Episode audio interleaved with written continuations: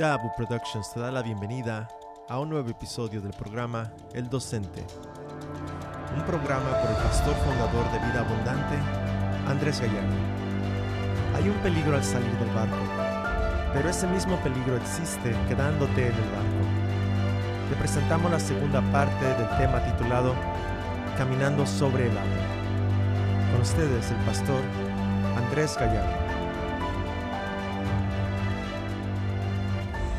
Bueno, estimados amigos y hermanos, aquí estamos una vez más y le damos gracias a Dios por esta maravillosa oportunidad que nos da de abrir su santa palabra y compartirla contigo para que te ayude en tu caminar con Dios, en tu crecimiento espiritual, en tu desarrollo de fe. Te habla pastor Andrés Gallardo de Vida Abundante. Como siempre, qué gran bendición el compartir la palabra contigo. Hemos iniciado un tópico que se llama Caminando sobre el agua. Y habíamos empezado a poner apenas la introducción a ello para poder desarrollarlo de una manera que nos puede enseñar lecciones de fe maravillosas. Y una de ellas es que tenemos que entender que hay varias cosas que debes de conocer. Una de ellas es aprender a discernir que Dios está contigo en el momento de mayor dificultad en tu vida. Cuando pases por una tormenta o un lugar donde seas azotado por situaciones difíciles en tu vida. Él siempre está pasando por ese lugar. Pero también tienes que entender que hay que salir del barco. Es muy importante. ¿Ok? Ahora, la pregunta para ti en este día. Cuando Él te invita a ser parte de esta aventura maravillosa en tu vida, pero estás muerto de miedo, estás sobrecogido por el temor, la pregunta es, ¿qué vas a escoger? ¿Quedarte en el barco o arrojarte al agua?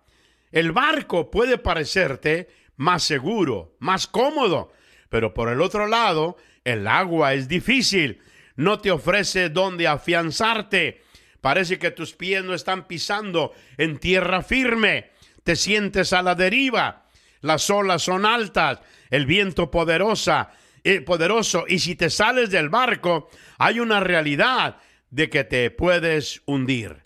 Pero si no sales del barco, está garantizado de que nunca caminarás sobre el agua. Esta es una ley inmutable de la naturaleza. Si quieres caminar sobre el agua, y déjame, te voy a estar repitiendo esto hasta el cansancio, si quieres caminar sobre el agua, tienes que salir de tu barco. Creo que Dios nos dice que hay mucho más en la vida que solamente permanecer cómodos y sentados en nuestro barco. Fuiste creado para mucho más que solo evitar el fracaso. Hay algo que Dios instaló dentro de ti que desea caminar sobre el agua. Deja la comunidad de la existencia rutinaria. Empieza a iniciar esa gloriosa aventura de seguir a Dios, de caminar con Dios, de oír su voz que te dice, ven, y te arrojas a caminar con Él. Déjame preguntarte, ¿qué es tu barco? Tu barco es cualquier cosa que represente seguridad, aquello en lo cual pones tu confianza. Es lo que te mantiene tan cómodo que aún te evita el seguir a Jesús y caminar sobre el agua. Es lo que te detiene de no iniciar ese discipulado extremo y maravilloso. Es posible que tu barco sea el éxito, sí, el tuyo. Ese fue el caso del joven rico en la Biblia. Jesús le pidió que saliera de su barco. Le dijo, recuerda, despójate de todo lo que tienes y ven. O sea, sígueme. Pero él decidió no hacerlo. Tenía un barco muy bonito. Era un yate de lujo. En realidad, era algo que le llamaba más la atención. Lo quería tanto que no estaba dispuesto a renunciar a él. Hay gente que su éxito parece más un crucero de lujo que un discipulado extremo de seguir a Jesús. Pero sea cual sea tu barco, si deseas caminar sobre el agua, tienes que abandonarlo. Número cuatro, tienes que aprender a anticipar que habrá problemas. Hmm. Nunca creas cuando alguien te dice, ven a Jesús y tus problemas se acabarán. La realidad es que tus problemas se multiplicarán. Pedro se hace a la orilla del barco. Los discípulos lo ven. A ver si ahora cumple su palabra. Hmm. Ellos lo han escuchado disparar palabras sin pensarlos. ¿Se acuerdan cuando Pedro ha dicho, yo nunca te negaré? Ellos sí, pero yo no. ¿Y qué pasó? Fue el primero que se rajó. En otras palabras, su machismo se terminó. Entonces ellos habían visto a Pedro negar a Jesús. Eh, en otras palabras, ser cobarde. Por eso dicen, ahora otra vez. Pensaban lo negativo de Pedro. Decía, ¿qué tan lejos se va a atrever a ir ahora? ¿Ah? Pero Pedro ahora ha determinado salir de su barco. Y por primera vez en la historia de la humanidad, un ser humano ordinario realiza una hazaña extraordinaria y camina sobre el agua. Y por un momento parece que solo existen ellos dos, Jesús y Pedro, sobre el agua. Pedro brilla de gozo, excitación. Jesús lo mira con deleite y satisfacción, como un alumno provechoso. en otras palabras, el discípulo que imita a su maestro. Pero la perspectiva cambia. Es lo que dice la palabra de Dios. Pedro vio el viento. Mira, mi amado amigo, cuando tu, tu campo de visión es transformado, tu campo de acción es afectado. Lo repito, cuando tu campo de visión es afectado, tu campo de acción es afectado. Lo que antes habías dicho con tanto gozo y alegría, sí voy a hacerlo, voy a caminar a Jesús, o oh, voy a empezar este ministerio, voy a servir a Dios haciendo esto, voy a involucrarme en esto, voy a estudiar un curso de discipulado en la Biblia, en la iglesia, me voy a meter al curso de doctrina, etcétera, etcétera. Pero cuando tu campo de visión es afectado, ya tu acción es limitada. Por eso, mi amado amigo, la perspectiva le cambió a Pedro cuando él quitó sus ojos de Jesús. La realidad golpeó a Pedro y le preguntó, y Pedro se pregunta a sí mismo ahora, en realidad, ¿qué estaba yo pensando? Hmm, en otras palabras, se da cuenta de que está sobre las aguas y no está en su barco. Sus pies no están pisando firme y se llena de terror. Si notamos nada ha cambiado. La tormenta ha estado siempre allí. Los vientos han estado azotando por horas. La barca ha estado ahí. Lo que ha pasado es que ha habido un cambio en el enfoque de Pedro, del Salvador a la tormenta. Ten cuidado, mi amigo, en qué pones tus ojos. Somos, fíjate bien, porque tenemos que entenderlo, somos lo que Dios ha hecho en nuestra vida no lo que las circunstancias amenazan a nuestra existencia. Mira, sabemos lo que es ver los vientos, porque precisamente es por causa del viento que muchos jamás abandonan su barco. Es interesante observar esto, porque sabemos que aún en el barco no es lo suficientemente seguro contra la tormenta. ¿No crees que Pedro había visto algunos barcos naufragar en toda su experiencia de pescador. Tal vez el barco de un familiar de él se había hundido en medio de la tormenta. Claro, hay un peligro al salir del barco, pero existe el mismo peligro quedándote en el barco. Si vives en el barco, cualquier cosa que sea tu barco, eventualmente tendrás que morir. Todo en la vida, mi amado amigo, tiene sus riesgos. Entonces, no permitas que un riesgo neutralice tu fe, que un riesgo te haga impotente para servir y seguir a Dios. Número 5. Aprenden, la gente que va a caminar sobre el agua, aprenden que el crecer tiene un precio. Claro que sí. Esta es la parte que menos nos gusta en este proceso. La decisión de seguir a Jesús y caminar sobre el agua es la decisión, óyeme bien, es la decisión de enfrentar constantemente el peligro. Esta es una verdad importante. Nunca llega un tiempo en tu vida en que no eres confrontado por peligros y por temores. Esta vez no sería la última vez que Pedro iba a experimentar temor. ¿Por qué? Porque cuando deseo crecer, eso involucra entrar en un nuevo territorio y tomar nuevos riesgos y desafíos. Mi amado amigo, cada vez que lo hacemos, experimentaremos nuevos temores. Es decir, el temor es un constante catalizador del crecimiento. La decisión de crecer siempre involucra que tenemos que estar confrontados entre el riesgo y la comodidad. Es decir, si vamos a ser seguidores de Jesús, debemos renunciar a la comodidad como si fuese lo máximo de valor en tu vida. Y el significado supremo de esta decisión es que para ser un seguidor exitoso de Jesucristo, debemos renunciar a la comodidad como si fuese la meta suprema de nuestra vida. Un filósofo cristiano dijo que la comodidad es uno de los llamados más poderosos de las sirenas al caminar sobre el agua. Qué tremendo. ¿Sabes cuál es el nombre de uno de los sillones de más venta en América hoy en día? The Lazy Boy. Imagínate, el flojonazo. En otras palabras, el tipo que se la pasa echado todo el día viendo tele con la bolsa de popcorn o de pizza en su mano. Deseamos sumergirnos en la comodidad. Llamamos a la gente que se la pasa en estos sillones couch potatoes, o sea, papas de, de sillón. Imagínate, creo que los once discípulos eran boat potatoes, o sea, papas de barco. Querían quedarse en el barco.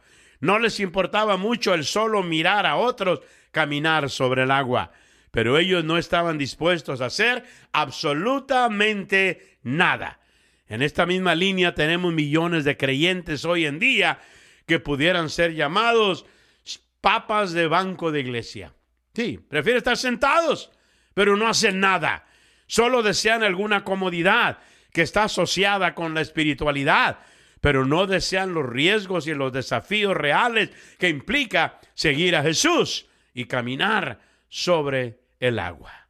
Y cuando determinas correr los riesgos de caminar sobre el agua, entonces te das cuenta de que ese temor empieza a desaparecer porque ha sido invadido por una fe dinámica y activa.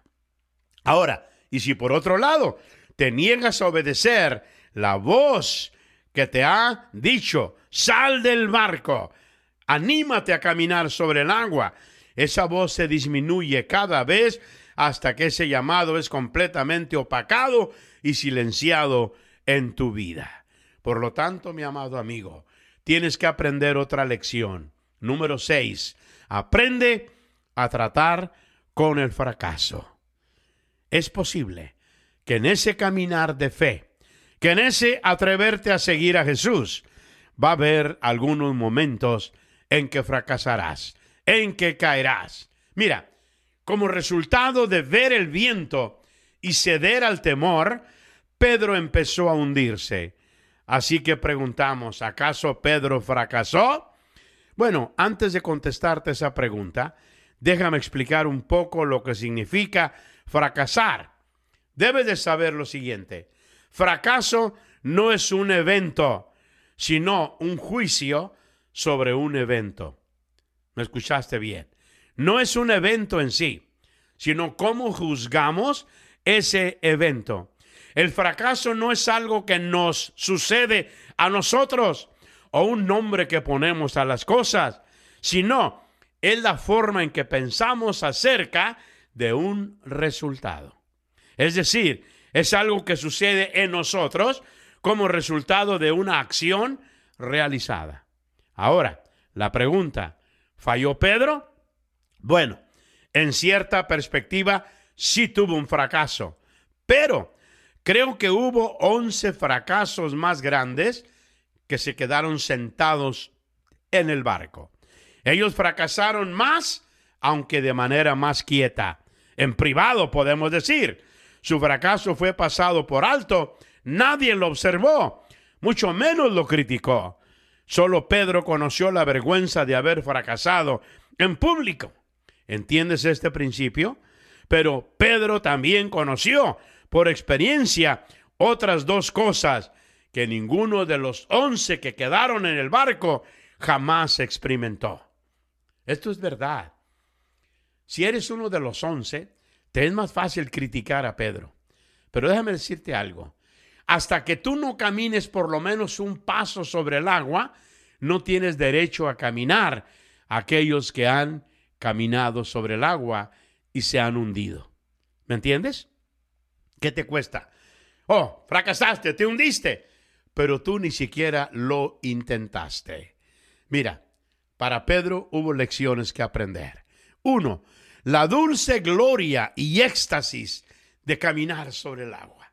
Imagínate, caminó sobre el agua. Tengo algo que contarle a mis hijos, a mis nietos, a mis bisnietos.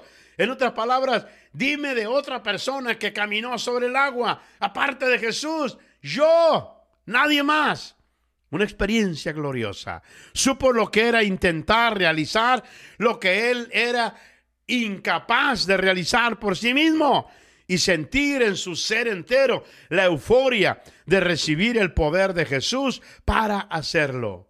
Mi amado amigo, te lo aseguro, una vez que tú caminas sobre el agua, nunca lo vas a olvidar. Creo que Pedro llevó ese momento cargado de gloria hasta el día en que murió. Y número dos, la dulce experiencia de ser cargado por Jesús en el momento de desesperación extrema. Increíble. Cuando sentía que las olas lo tragaban, que el mar lo estaba sepultando en su seno profundo, ahí vienen las manos de Jesús sobre él, los brazos de Jesús lo cargan. ¡Wow! ese momento de intimidad compartida, de conexión, de confianza con Jesús que ninguno de los demás jamás experimentó. Y no lo supieron porque se quedaron en su barco. Así que el mayor fracaso, mi amado amigo, escúchalo, el mayor fracaso no es hundirte en las aguas, sino no salir de tu barco. ¿Qué escoges en este día? Pero número siete, hay algo más profundo.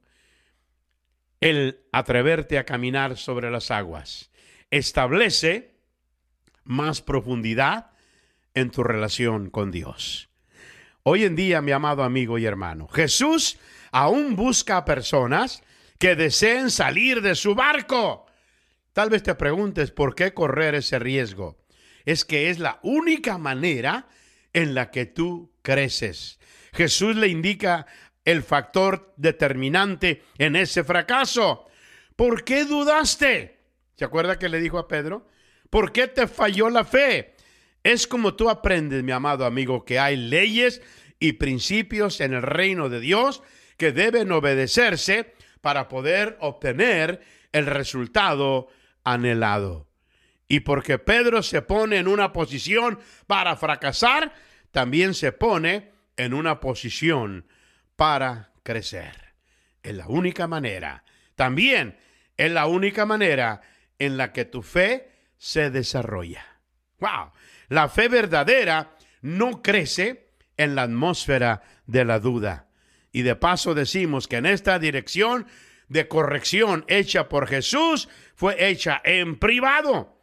Porque después del comentario que subieron al barco, Creo que el método divino para crecer una fe vibrante, vigorosa y profunda es al pedirnos que salgamos del barco.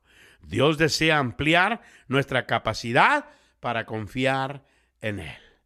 Mi amado amigo, Dios quiere que en este día tu fe crezca, tu fe se desarrolle, pero para ello tienes que tener un oído muy afinado para escuchar el ven de la voz de Cristo para seguirle. Además, es la acción necesaria para descubrir y obedecer tu llamado. Mira, a veces tratamos de vivir de una manera tranquila, rodeados de seguridad y comodidad, aun siendo impredecibles o predecibles, sí, que la gente sepa lo que vamos a hacer, en mantener la ilusión de que estamos en control de todo. Y luego Jesús pasa por ahí. ¿Y qué pasa? Sacude todas las cosas, cambia todas las cosas. El llamado para salir el bar del barco involucra crisis, oportunidad, a menudo fracaso, temores manifestados, algunas veces sufrimiento. Siempre es el llamado a una tarea que es mucho más grande que nosotros, pero no hay forma de hacer crecer nuestra fe y caminar sobre el agua. Es la única forma el obedecer a Jesús. Así es que hoy te invito a salir de tu barco, a lanzarte a la aventura más gloriosa de tu vida te espera la gloriosa presencia de Jesús en las aguas. Te lo aseguro hoy en día, mi amado amigo y hermano, le conocerás en una manera que no le habías conocido nunca antes. Ahora, si fracasas, el Señor está allí a tu lado para levantarte.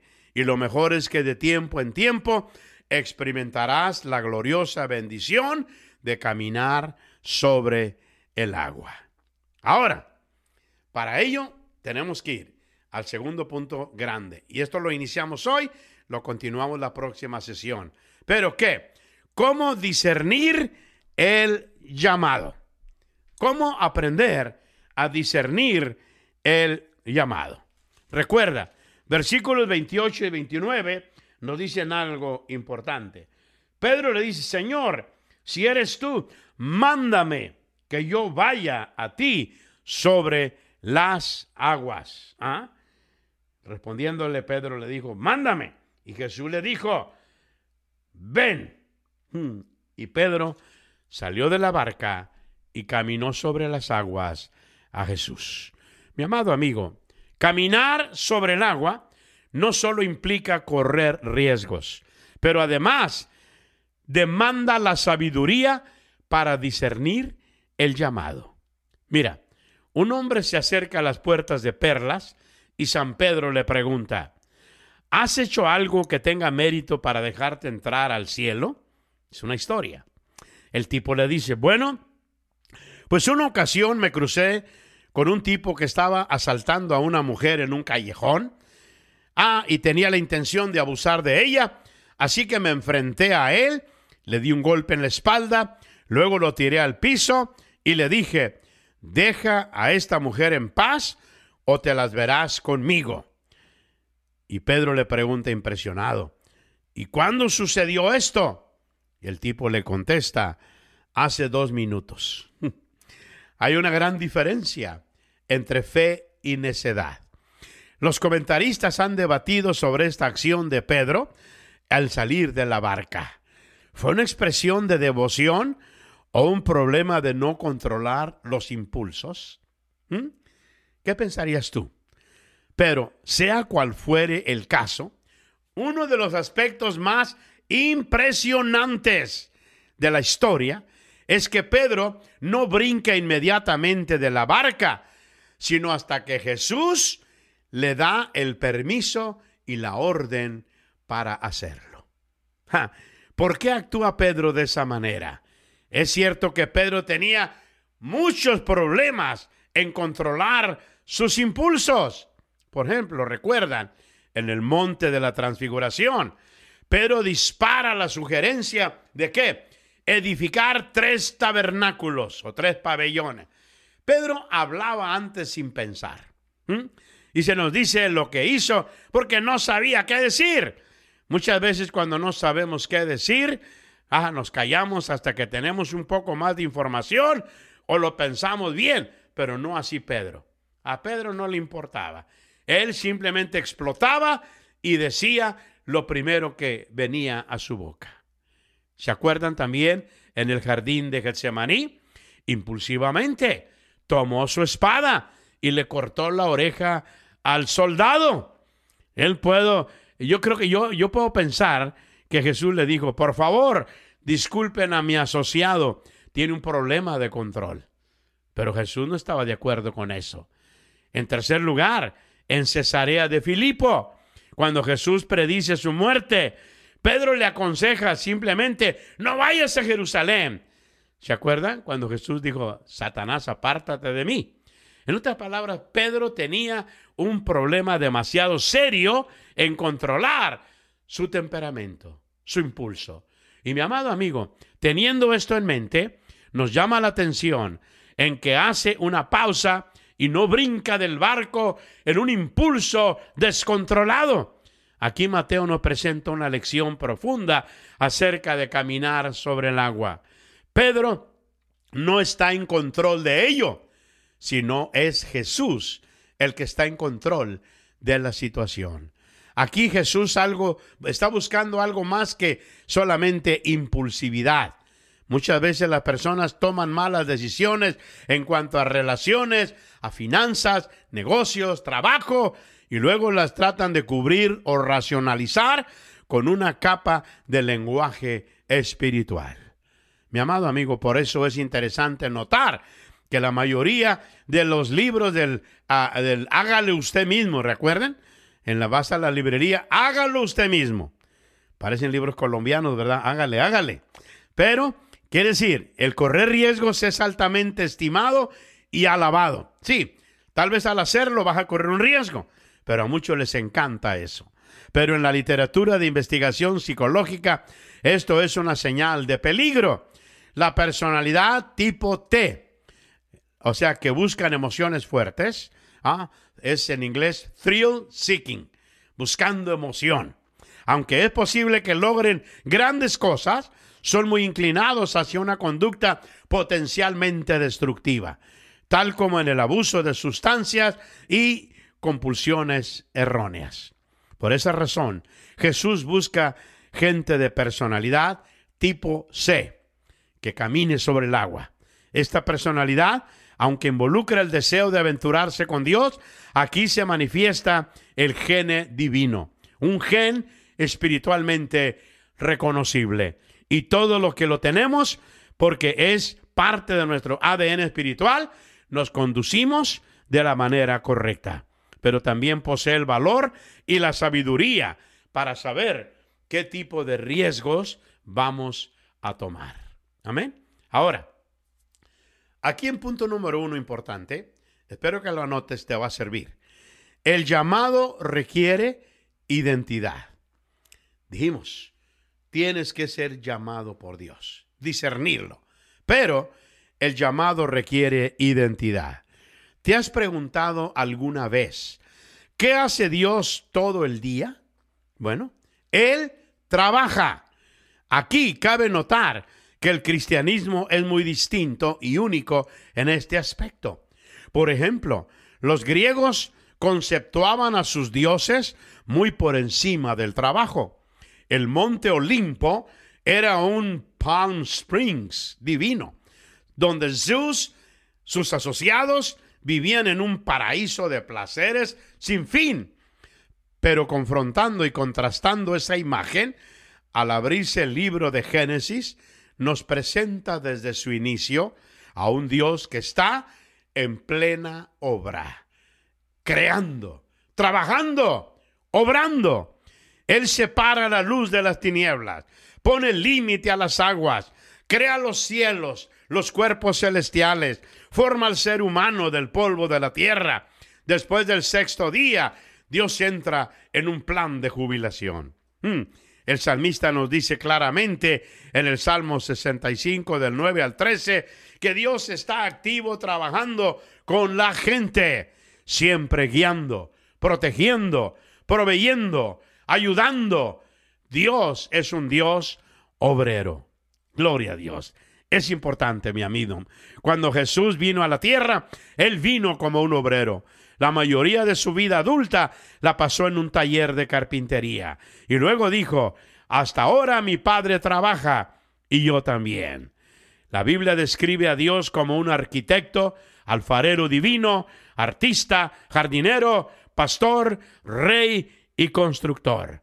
Y esto nos recalca que somos la pieza maestra de Dios. Entonces, mi amigo, termino con esto.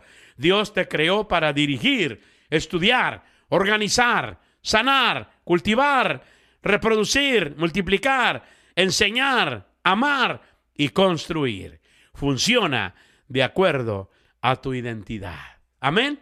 En este día, caminar sobre el agua requiere que tengas tu identidad bien establecida. Que Dios te ayude a obtenerlo. Te habló el pastor Andrés Gallardo de Vida Abundante y nos vemos el próximo segmento. Pasa un día maravilloso. Gracias por tu sintonía.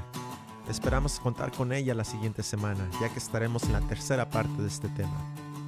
Te invitamos también a que busques nuestro canal de YouTube Vida Abu Productions, en el cual podrás encontrar todo nuestro contenido, especialmente Vida Podcast, con el cual estamos hablando de un tema importante, la teodicea. Para cualquier otro detalle, visita nuestra página web www.vidaabu.com. Esta ha sido una producción de Vida Abu Productions.